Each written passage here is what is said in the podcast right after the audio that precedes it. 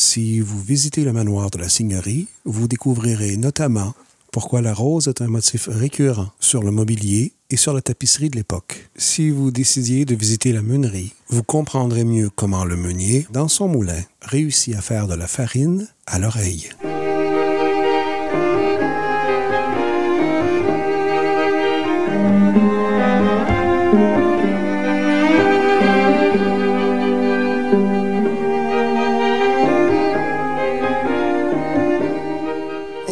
La Seigneurie des Aunais, c'est un endroit qui est unique au Québec parce qu'il a son domaine seigneurial classé qui est réuni avec son moulin banal. C'est un vrai moulin seigneurial. Dominique Garon, ancienne directrice générale de la Seigneurie des Aunais. La seigneurie a été concédée en 1656, puis le premier moulin, c'est 1738.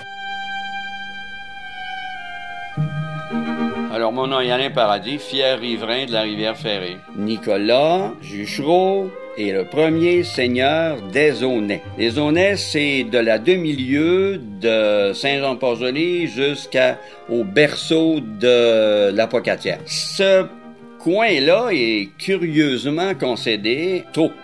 C'est 1656. Ces bateaux faisaient relais à mi-course avec euh, ces entrepôts de Québec. Notre ami était navigateur, il avait du bateau. Mais il y avait aussi pas mal de richesses derrière lui à ce moment-là, installées à, Québec. Tu peux pas développer un territoire si t'as pas de moulin. Tu peux pas scier ton bois, tu peux pas t'abrier contre le froid parce que tu peux pas garder ta laine, tu peux pas manger, pas faire de farine. Les gens, ils mangeaient euh, plusieurs kilos de pain par jour, par personne. Il y avait pas de riz, là. Il y avait pas de pâtes. Les patates, c'était les cochons. On mangeait pas ça. Alors, le premier manoir qui avait été monté là en 1720, on n'en sait pas trop trop le lieu, un peu plus vers l'ouest que celui que vous voyez actuellement. Et euh, il faut savoir qu'en 1759, euh, lors de l'invasion, l'invasion par la voie maritime, euh, on s'est adonné gentiment, la troupe anglaise, je dis bien, à brûler euh, surtout les barques, parce que vous veniez de paralyser complètement la colonie. Tout a été reconstruit après 59.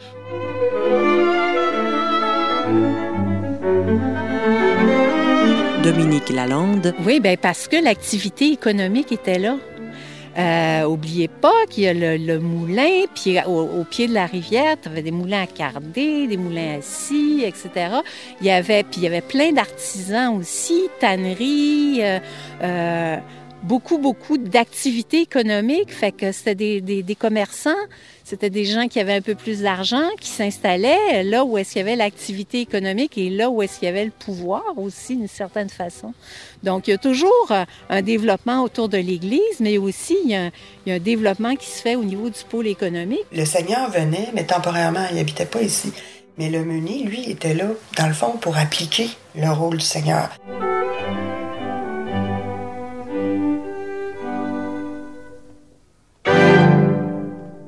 Alors, les Juchereaux ont été en contrôle du territoire et ont été propriétaires de la seigneurie des Aunais durant 182 ans, donc jusqu'en 1838, jusqu'à ce que la famille Dionne, qui était une famille de riches marchands de Kamouraska et qui avait déjà un manoir à la Pocatière, euh, ne s'installe ici. Mais à ce moment-là, en bâtissant de toutes les manières un nouveau manoir, 1852, et un nouveau euh, moulin. Parce que tout le commerce, le commerce du foin, le commerce des patates qui allait vers euh, l'estuaire, et tout le reste d'autres qu'on devait aller chercher à Québec, c'était des allers-retours goélettes ici dans la rivière Ferry. Et c'est un marchand qui avait mis la main sur un territoire, grosso modo, si on veut le, voir comme ça. Et l'esprit du lieu, ben, c'est l'évocation, c'est...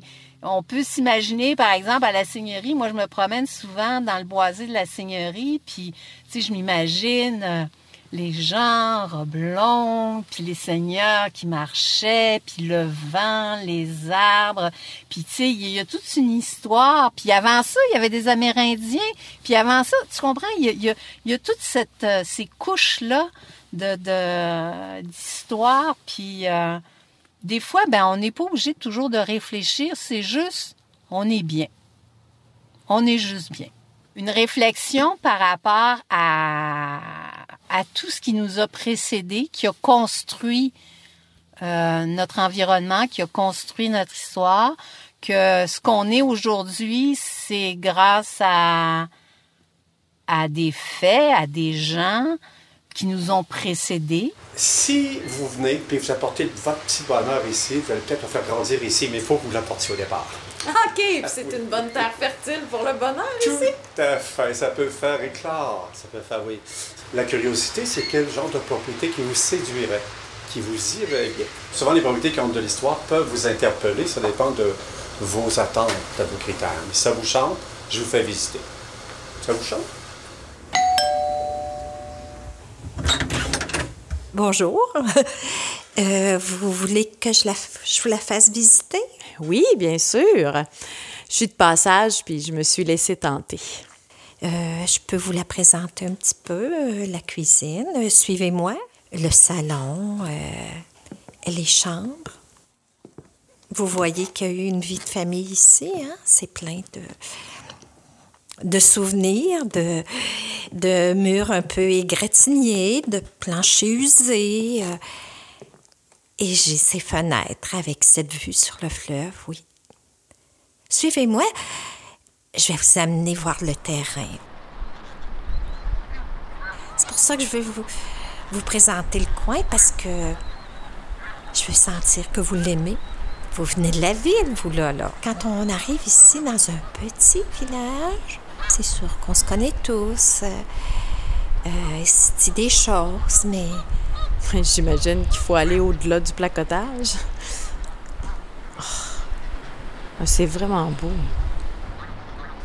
Mais sur mon terrain, je vous ai dit que j'étais ici de- depuis le début de mon mariage, mais j'ai perdu mon mari jeune. C'était un capitaine, vous savez. Il aimait tellement naviguer que je me suis dit que c'était, comme une valeur à transmettre à ses enfants. Et c'est ici aussi sur son terrain que mon mari est enterré ici. Et j'aimerais ça peut-être parfois pouvoir y revenir. Peut-être que mes enfants aussi, une fois de temps à autre, qui seront le goût de... Puis j'ai posé cette pierre où son nom est écrit. Charles. Charles. Oui, avec son année de naissance puis son année de mort. Il est mort de quoi, votre mari, en 73? Il était parti en bateau avec un autre capitaine. Et ils ont navigué. Et, et c'est la mer qui a ramené le corps euh, à l'aube un matin.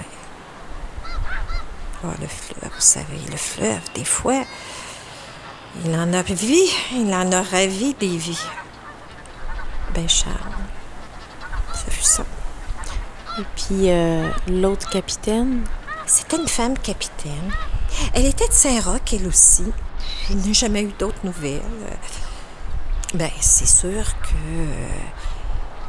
On n'a jamais su ce qui s'était passé. euh, euh, Qu'importe, pour moi, c'était fini. À part Émilie. Peut-être qu'elle en en sait plus, puis peut-être pas non plus, parce que le fleuve, quand, quand il vous culbute, quand il vous. Oui, oui, je comprends. Merci, Jacinthe. Vous pouvez pas savoir à quel point vous me faites du bien.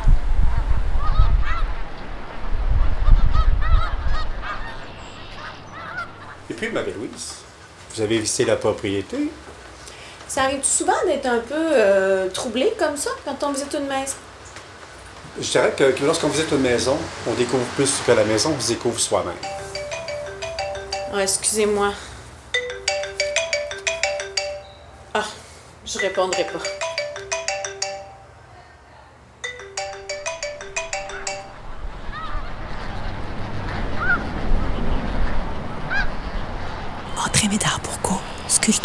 La légende, la coureuse des rêves, on dit, là on arrive à la fin, on dit qu'un jour, elle était tombée amoureuse d'un gaillard un marin. Euh, dans une tempête à la traverse de Saint-Roch, qui est très, très difficile à traverser, la traverse Saint-Roch, il a péri. Elle est partie vers la mer et on ne l'a plus revue. Médard Bourgault, mon père, dira que lui seul la voit passer, dans une brise légère au parfum de mer. Dans le fond, la belle Émilie est morte dans l'eau salée de Saint-Roch. Puis la vieille Émile est morte il y a quelques jours à Lillette. Muette.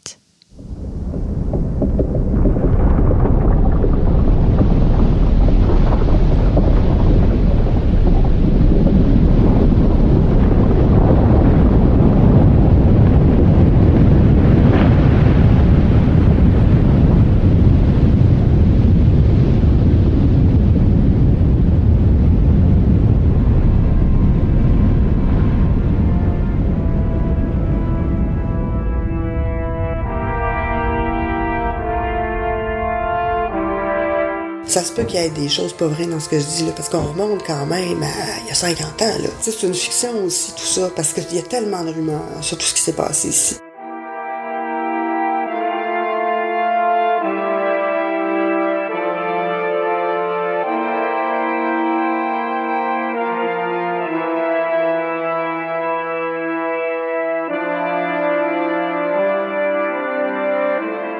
C'est le fleuve qui revient d'océan chaque soir.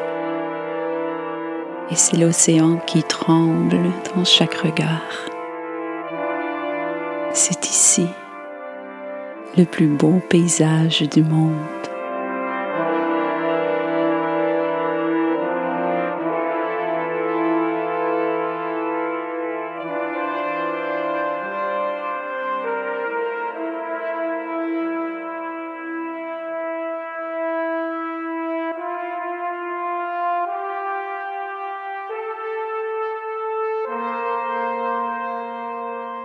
La docufiction Ralentit la marée monte est une production du Musée maritime du Québec et une réalisation de la Maison Méloé.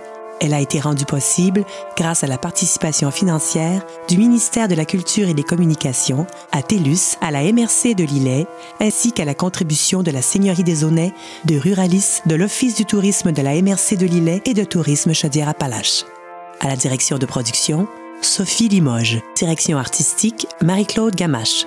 À la direction technique de l'audio et de la vidéo, François Lapointe. Écriture du scénario, Marie-Claude Gamache et Nancy Roberge. Dans le rôle de Marie-Louise, Nancy Roberge. La mère de Marie-Louise, Claudette Sanson. Propriétaire de l'appartement, Monique Saint-Pierre. Les ragoteurs et les ragoteuses, Marilyn Picard, Pierre Hardy, Julie Morneau, Henri Bélanger et Monique Saint-Pierre. La belle Émilie, Brigitte Saint-Aubin. Journaliste radio, Maurice Gagnon.